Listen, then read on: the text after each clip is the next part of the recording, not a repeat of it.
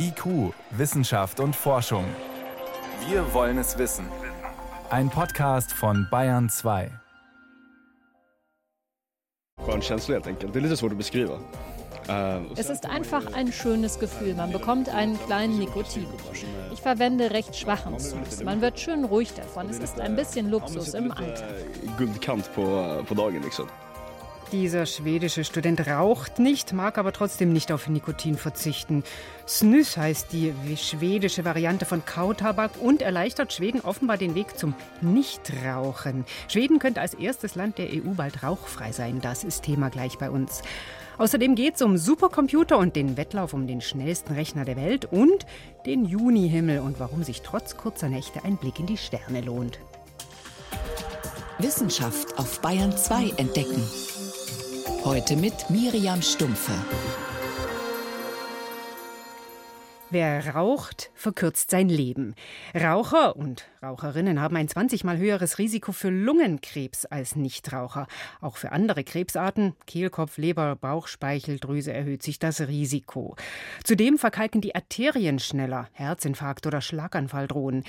Es gibt viele Gründe, vom Rauchen loszukommen und die EU-Staaten, die haben sich ein großes Ziel vorgenommen. Bis 2040 rauchfrei werden. Rauchfrei, das heißt, weniger als 5 Prozent der Menschen gelten als Raucher. Das ist ehrgeizig. In Deutschland zum Beispiel raucht zurzeit rund ein Drittel der Menschen. Heute ist Weltnichtrauchertag und da lohnt es sich, mal nach Schweden zu schauen. Denn dort, sagen aktuelle Meldungen, rauchen inzwischen so wenige Menschen, dass es bald den Status rauchfrei haben wird.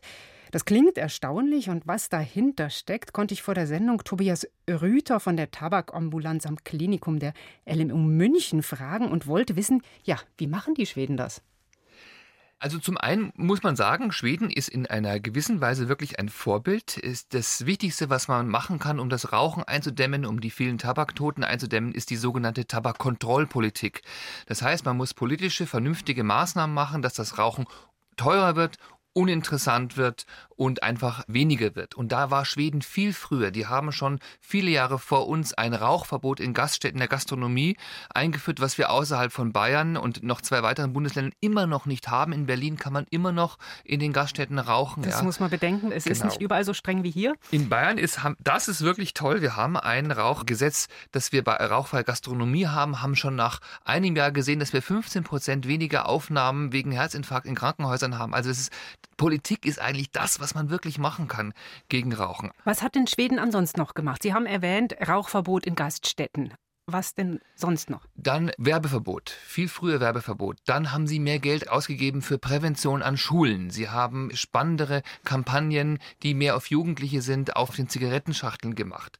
Schockbilder oder eben was ja, Schockbilder anderes? nützen gar nicht so toll, sondern wir wissen zum Beispiel, dass Jugendliche, äh, wir wollen ja, dass die Leute nicht anfangen mit dem Rauchen, weil wenn jemand schon mal raucht, ist es sehr schwierig aufzuhören.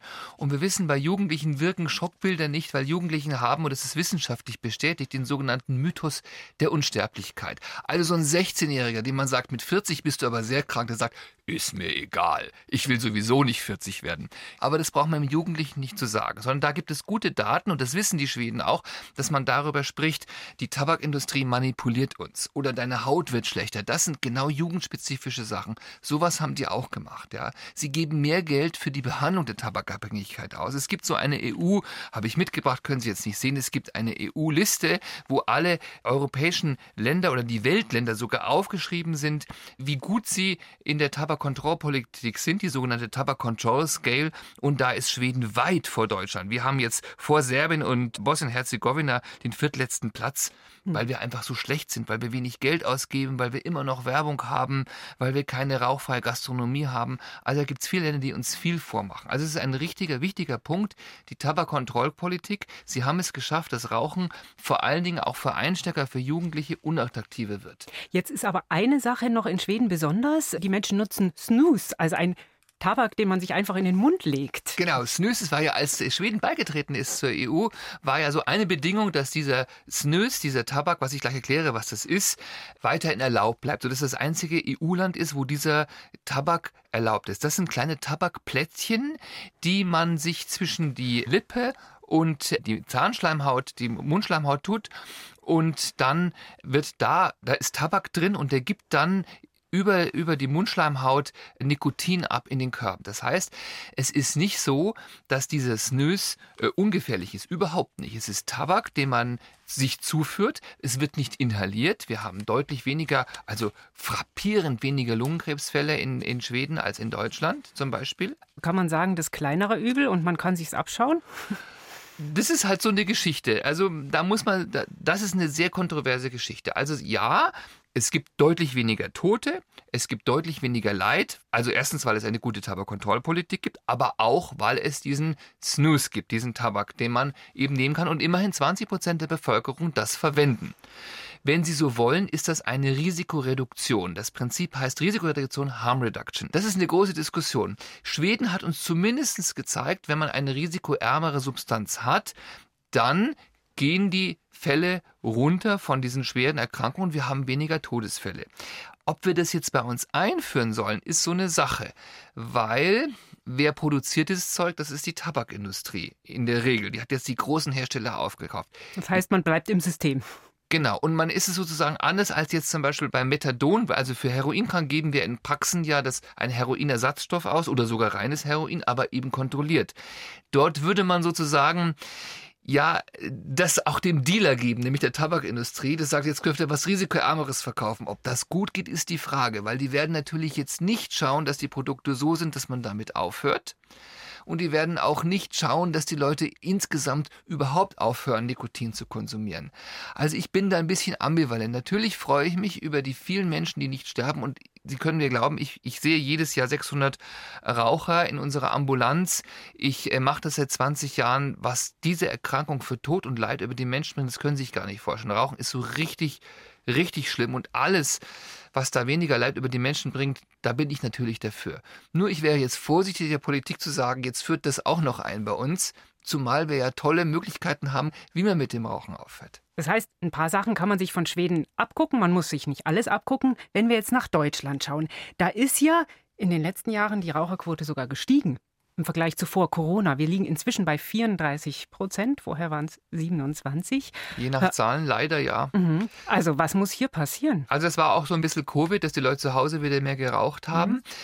Ja, also ich kann auch nur wieder sagen, Prävention. Wir müssen aufklären. Wir müssen Millionen und Milliarden für die Schule, für die Prävention machen. Wir müssen die Jugendlichen aufklären. Wir brauchen gescheite psychologische Kampagnen. Wir müssen Werbeverbote machen. Wir müssen die ganzen schönen Sachen von dem Tabak, also diese hübschen Menschen, diese bunten Farben, bunte E-Zigaretten, sowas muss alles weg. Ja, da ist die Politik viel zu sanft, weil die Tabakindustrie zu scharf ist. Äh, wir müssen die Sachen teuer machen. Dann sagt die Tabakindustrie, ja, aber wenn wir es teuer machen, dann gibt es Schwarzhandel den müssen wir unterbinden. Das können wir. Wir sind ein reiches Land. Da müssen wir halt mal gucken, dass nicht so. Und so groß ist dieser Schwarzhandel auch nicht. Also man muss, das, die Zigarette ist viel zu billig, die muss mindestens dreimal so teuer sein. Völlig verbieten ist nichts, weil dann hat man Prohibitionsverhältnisse, dann kriegen wir eine Mafia oder sowas. Aber da ist Politik wirklich gefragt. Rauchfrei. Großes Ziel auf staatlicher Ebene, aber auch vielleicht für Einzelne, wenn sie es vorhaben. Das waren Hintergründe von Tobias Rüther von der Tabakambulanz vom Klinikum der Ludwig-Maximilians-Universität in München. Vielen Dank. Gerne. IQ, Wissenschaft und Forschung. Wenn Sie mehr wissen wollen, Hintergründe zum Programm von IQ finden Sie unter bayern2.de. IQ, Wissenschaft und Forschung. Montag bis Freitag ab 18 Uhr.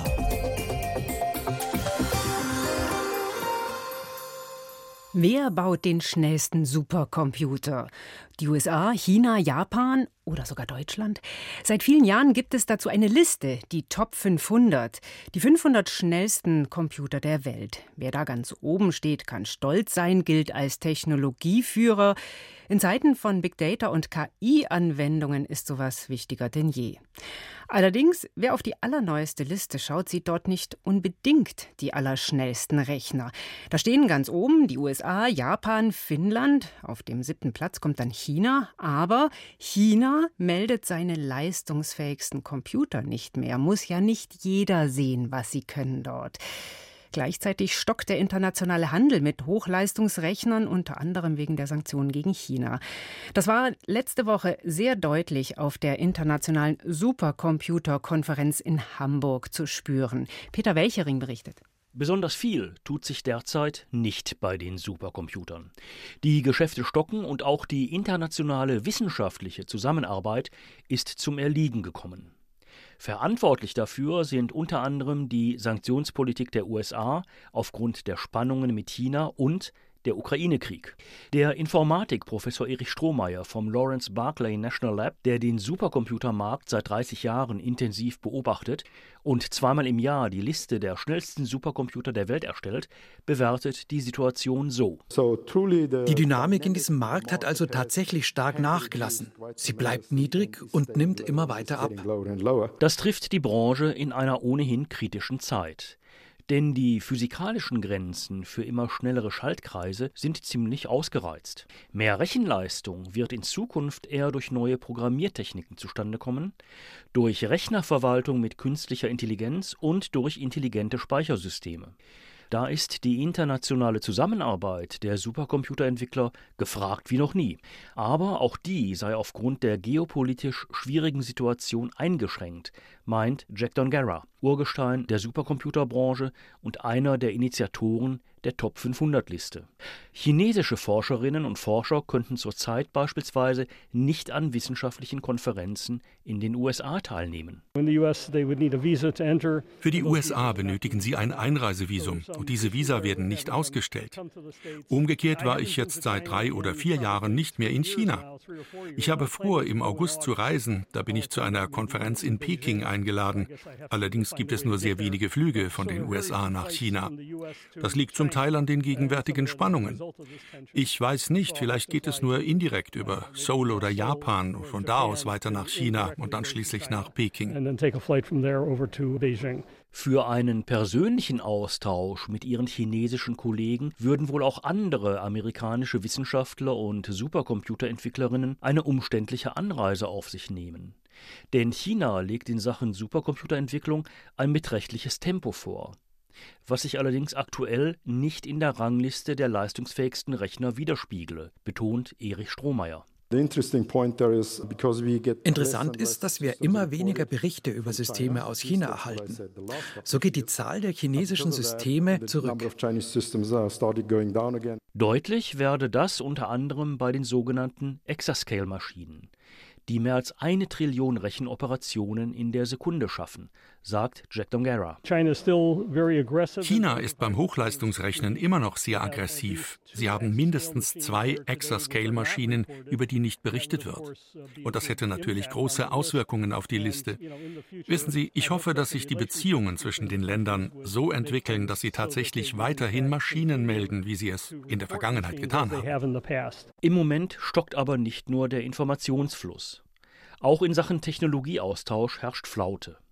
Dabei brauchen Arzneimittelhersteller, Fabrikplaner, Maschinenbauer und Wissenschaftler, die sich mit künstlicher Intelligenz beschäftigen, dringend die Rechenrasanz dieser Computerboliden um anspruchsvolle Simulationssoftware laufen zu lassen und Forschung an neuronalen Netzen durchführen zu können.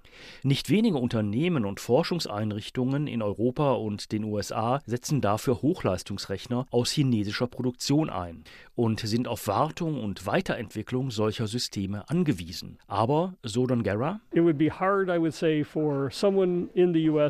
wäre für jemanden in den USA schwierig, einen Supercomputer aus der Top-10-Liste aus China zu kaufen. Das wird derzeit nicht passieren.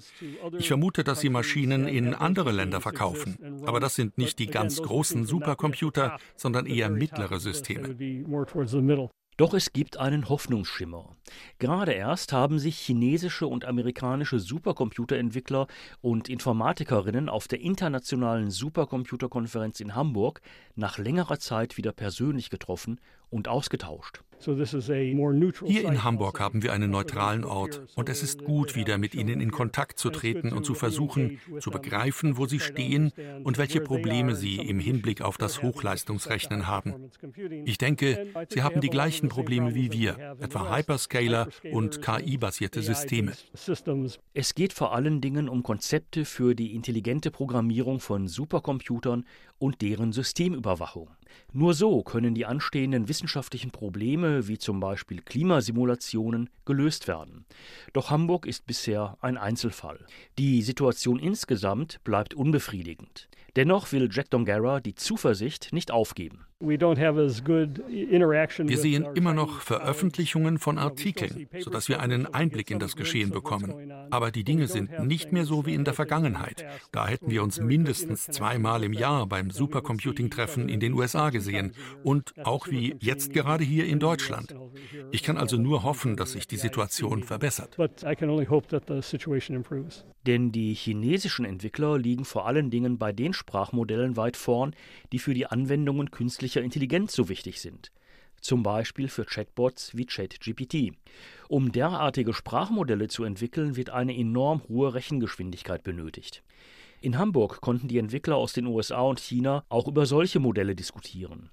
Sie würden diesen wissenschaftlichen Austausch gern auf der Pekinger Supercomputerkonferenz im August fortsetzen. Doch derzeit droht die geopolitische Situation, das zu verhindern.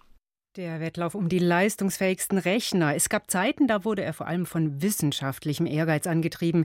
Gerade gewinnen nationale Interessen an Oberhand. Peter Welchering berichtete von der Supercomputerkonferenz in Hamburg. Bayern 2. Wissenschaft schnell erzählt. Und das macht heute mein Kollege Johannes Rostäuscher. Und zunächst geht es um eine neue Sicht auf unseren Planeten, wie bewohnbar die Erde auf Dauer bleibt.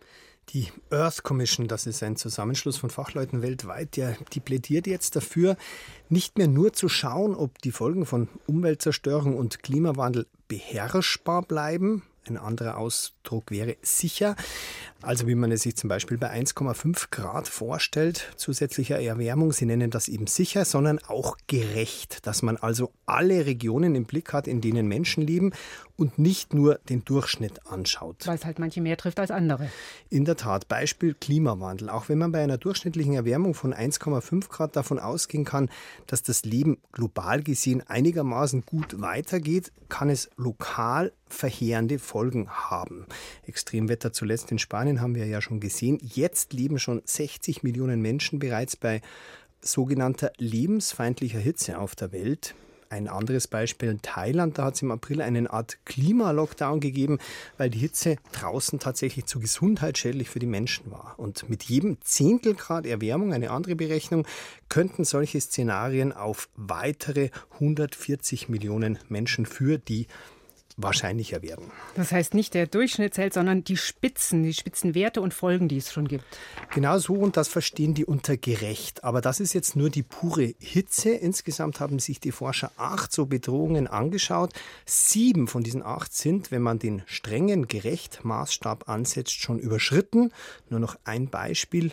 In knapp 50 Prozent der Gebiete der Welt gibt es nicht mehr genügend intakte Natur, also jetzt schon, wie es für ein gutes Leben notwendig wäre. Verhältnismäßig gut schaut es noch bei den Luftschadstoffen aus. Also die Ressourcen sind übernutzt, es werden knapp, Verteilungskämpfe, es wird ungerecht. Die Einzelerkenntnisse sind nicht neu. Neu ist der Ansatz, dass man noch weniger von weltweit durchschnittlichen Auswirkungen ausgeht, einzelne, sondern eben einzelne Regionen anschaut und auch tatsächlich Zahlen festlegt. Fazit, es gibt keinen sicheren Planeten ohne Gerechtigkeit. Zu einem ganz anderen Thema. Nach dem Motto Denke, Loga äh, Denke global, handle lokal. In Straubing, da entwickelt das Technologie- und Förderzentrum für nachwachsende Rohstoffe eine neue, besonders umweltfreundliche Methode der Unkrautbekämpfung. Also keine Spritzmittel oder so?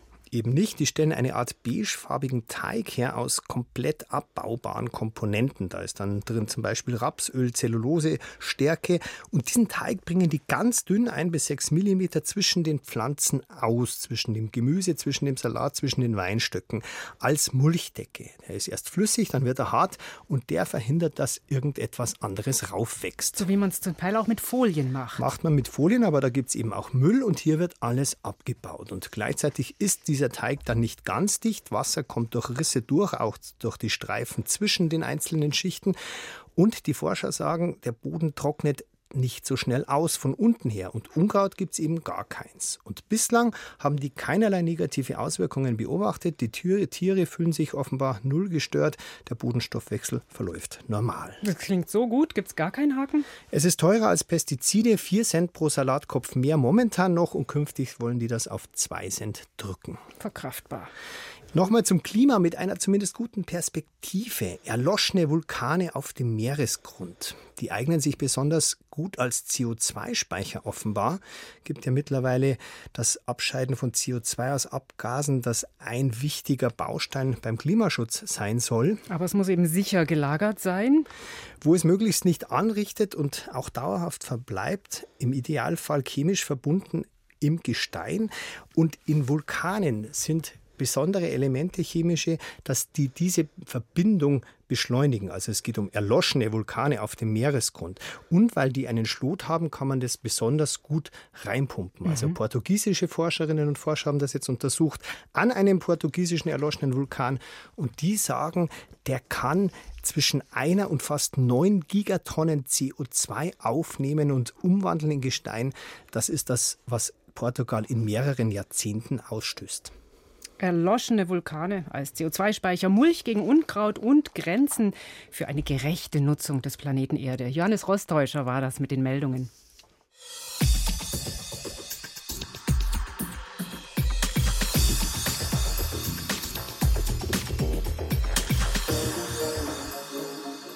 Was für eine Pfingstwoche. Nach kalten, nassen Maiwochen legt jetzt der Frühsommer richtig los. Himmel blau, Sonne strahlend und die Nächte noch recht kühl, aber klar.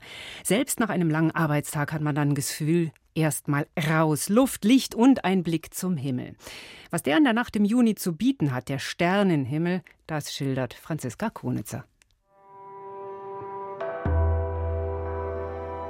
Im Juni wird es im Norden Deutschlands schon gar nicht mehr richtig finster und auch im Süden höchstens noch für ein, zwei Stunden pro Nacht. Die meiste Zeit dämmert es vor sich hin. Und das ist zu hell für uns Sternegucker. Trotzdem lohnt es sich, bis zur Dunkelheit auszuharren. Denn unsere Milchstraße zeigt sich im Juni von ihrer schönsten Seite. Ihr breitester Teil zieht sich im Süden vom Horizont aus über den Nachthimmel. Links daneben ist das Sommerdreieck einen Blick wert. Es bildet sich aus den hellen Sternen Vega in der Leier, Atair im Adler und Deneb im Schwan. Die Planeten lassen sich nicht allzu sehr von fehlender Finsternis beeindrucken. Schon kurz nach dem späten Sonnenuntergang taucht die Venus im Westen auf und nahe bei ihr der Mars. Und die beiden größten Planeten unseres Sonnensystems, Jupiter und Saturn, können Sie am Morgen nach einer kurzen Juninacht bewundern. Egal ob kurze Juninacht oder endlose Dezemberdunkelheit, es gibt einen Stern, den Sie immer sehen können. Polaris, der Polarstern. Er steht fast genau über dem Nordpol und bleibt deswegen immer an derselben Stelle, während im Laufe einer Nacht alle anderen Sterne über uns hinwegziehen, weil die Erde sich um ihre Achse dreht. Für uns sieht das so aus, als ob die Sterne gegen den Uhrzeigersinn ihre Runde um den Polarstern herumdrehen. Das schaut nicht nur auf Strichspuraufnahmen des Sternenhimmels hübsch aus, sondern war vor allem früher für die Navigation sehr praktisch. Polaris zeigt den geografischen Norden an. Doch diese Ehre wird ihm nicht für alle Zeiten zuteil. Weil die Erdachse ein wenig taumelt, stehen immer wieder andere Sterne näher am nördlichen Himmelspol. So wird um das Jahr 4000 herum der Stern Gamma Cephei im Sternbild Cepheus unseren derzeitigen Polarstern als Wegweiser gen Norden ablösen. Das astronomische Highlight im Juni findet ausnahmsweise nicht am Nachthimmel statt. Am 21. Juni ist Sommersonnenwende. Streng genommen wendet sich dabei nichts. Was stattdessen passiert? Unsere Sonne durchschreitet ihren nördlichsten Punkt an unserem Himmel, den sogenannten Sommerpunkt. An diesem Tag wandert die Sonne in einem weiten Bogen übers Firmament, vom Nordosten über den Süden gen Nordwesten. Zur Sommersonnenwende steht die Sonne um die Mittagszeit so hoch wie sonst nie im Jahr über dem Horizont, über 65 Grad. Natürlich liegt das nicht an der Sonne, sondern an unserer Erde. Die schräg stehende Erdachse sorgt dafür, dass sich ihre Nordhalbkugel gen Sonne neigt. Und das heißt für uns Nordhalbkugelbewohner, jetzt ist es Sommer. Und wo Sie wann im Juni welche Sterne und Planeten am besten sehen können, das zeigen wir Ihnen auch online im Sternenhimmel bei ardalpha.de. Für heute war es das erstmal bei uns. Ich bin Miriam Stumpfe.